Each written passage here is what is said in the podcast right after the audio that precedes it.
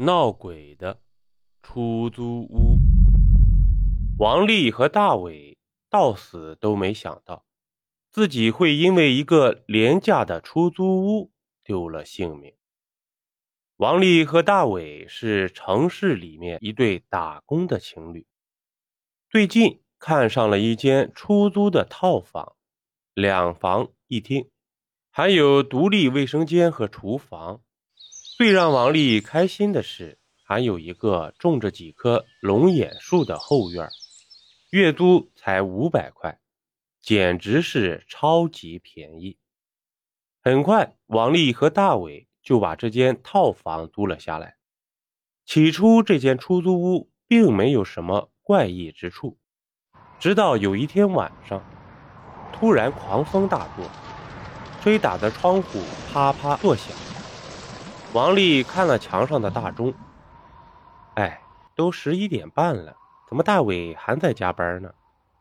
王丽自言自语的念着，抓起了电脑桌上的手机，准备给大伟打个电话，可是手机上面却总是显示无法接通的字样。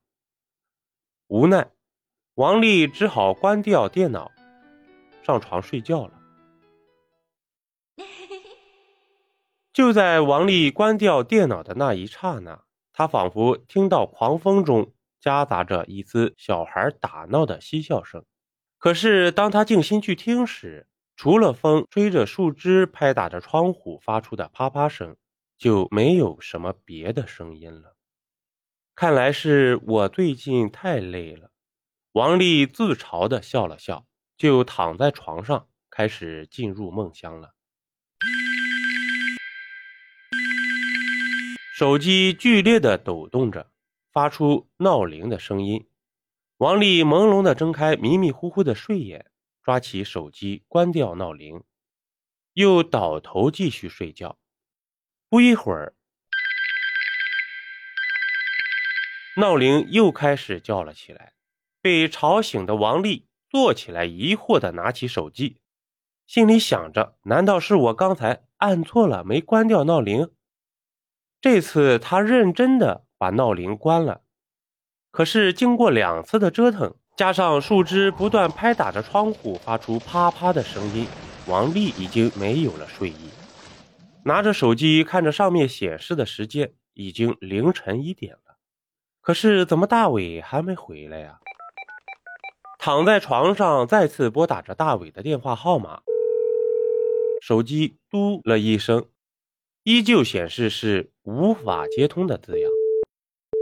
这时，电脑桌下主机的指示灯突然闪了闪，亮了起来。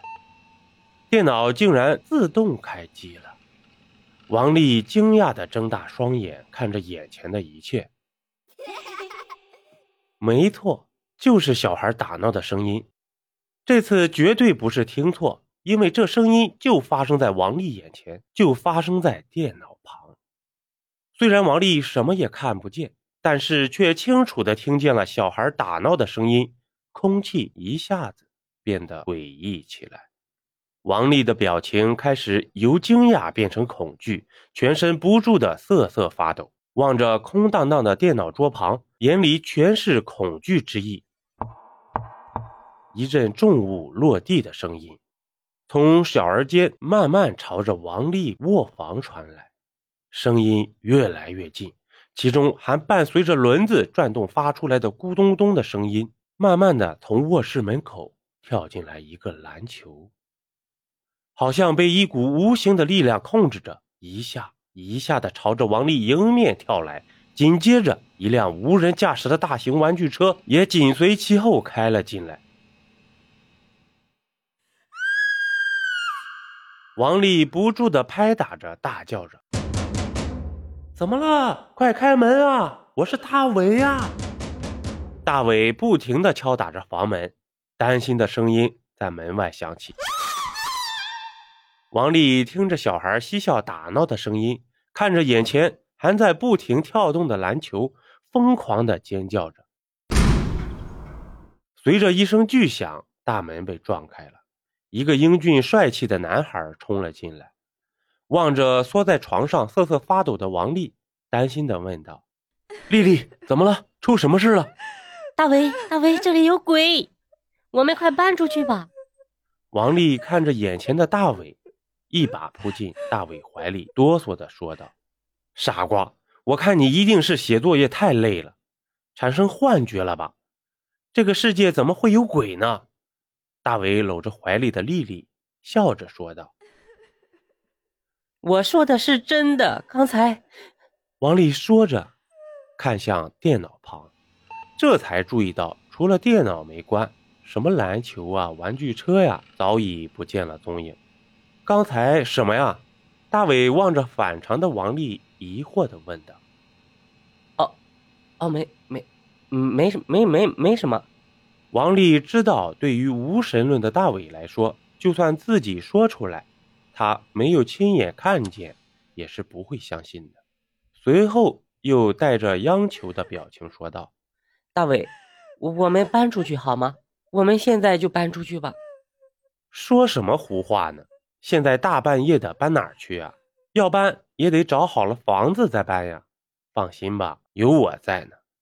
大伟搂着王丽安慰着，接着说道：“我们睡觉吧，都快三点了，有什么事儿明天咱们再说吧。”躺在床上的王丽翻来覆去的睡不着，而旁边的大伟。不一会儿就打起了呼噜。王丽侧躺着，抱着大伟，轻轻的朝着大伟吻去。大伟仿佛是配合的回应着王丽，两唇纠缠在一起，热吻着。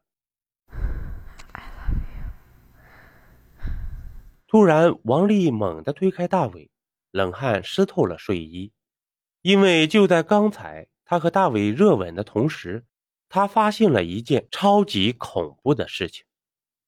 他猛然想起了大伟是背对着自己，而自己是侧躺着，怎么可能吻到大伟的嘴唇呢？而且就在他抱着大伟脑袋时，他竟然摸到了脑袋另一面还有一张脸，因为他能感受到。另一张脸上的各种器官，而他此时正在和原本应该在后脑的地方，现在却有一张脸，而自己正在和后脑上面脸上的嘴唇热吻着。王丽推开大伟后，全身不停的颤抖着，咚咚咚。此时，那个拍打皮球的声音又响起来了，紧接着。一个圆滚滚的东西掉进了王丽的怀里，王丽摸了摸，一声尖叫，把那圆滚滚的东西丢了出去，因为他刚才摸到了，这是一个人头，上面有五官，还有头发，而且还湿乎乎的。王丽疯狂的拍打着，大叫着：“丽丽，丽丽，你！”你怎么了？冷静点儿。大伟不知何时打开了灯，抱着王丽肩膀摇晃着。可是王丽仿佛听不见大伟的喊声，只是不断的喃喃自语着，满脸的恐惧之色。就在这时，窗户外一丝悠悠的歌声传来：“长亭外，古道边，芳草碧连天。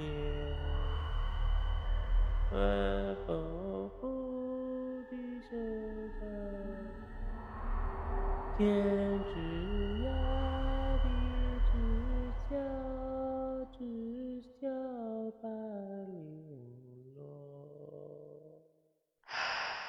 这声音幽怨而哀长，仿佛有着无尽的凄凉和孤独。